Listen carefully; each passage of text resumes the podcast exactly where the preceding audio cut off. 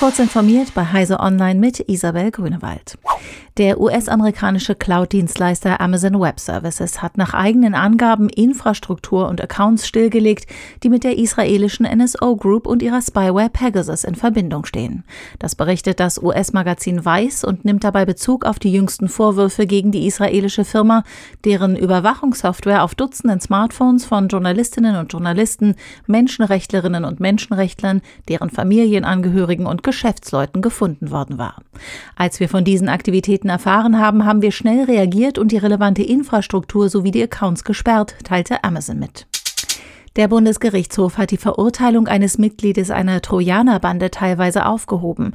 Das Landgericht Stuttgart hatte im November letzten Jahres einen 36-jährigen Mann zu einer Freiheitsstrafe von vier Jahren und sechs Monaten wegen Beihilfe zu Banden- und gewerbsmäßiger Erpressung und zu Computersabotage in mehreren hundert Fällen verurteilt.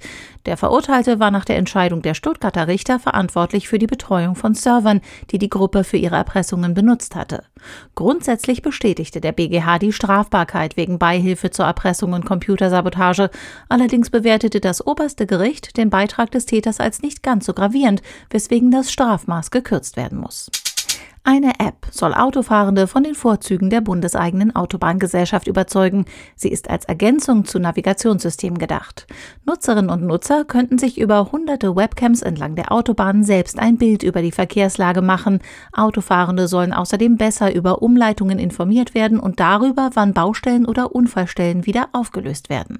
Die Autobahngesellschaft komme als erste an die entsprechenden Informationen und gebe sie an die von Nutzern verwendete Navigations-App weiter, hieß es. Mit dem Teleskopverbund des Event Horizon Telescopes ist es erstmals gelungen, die Position des Schwarzen Lochs im Zentrum der 13 Millionen Lichtjahre entfernten Galaxie Centaurus A genau zu bestimmen und den Ursprung des gewaltigen dort entstehenden Jets abzubilden. Das berichtet das Max-Planck-Institut für Radioastronomie. Erstmals könne damit ein extragalaktischer Radiojet auf Skalen untersucht werden, die kleiner sind als ein Lichttag. Diese und weitere aktuelle Nachrichten finden Sie ausführlich auf heise.de. Werbung. Wir sind der Telekommunikationsdienstleister der Bundesregierung und aller Rettungs- und Sicherheitskräfte in Deutschland. Wir betreiben die Netze des Bundes und das BOS Digitalfunknetz. Wir bieten herausfordernde Aufgaben, einen krisenfesten Job und ein familienfreundliches Umfeld mit mobilem Arbeiten und Gleitzeit. Wir sind die BDBOS. Werde Teil unserer Netze. Offene Stellen und weitere Infos findest du unter www.bdbos.de.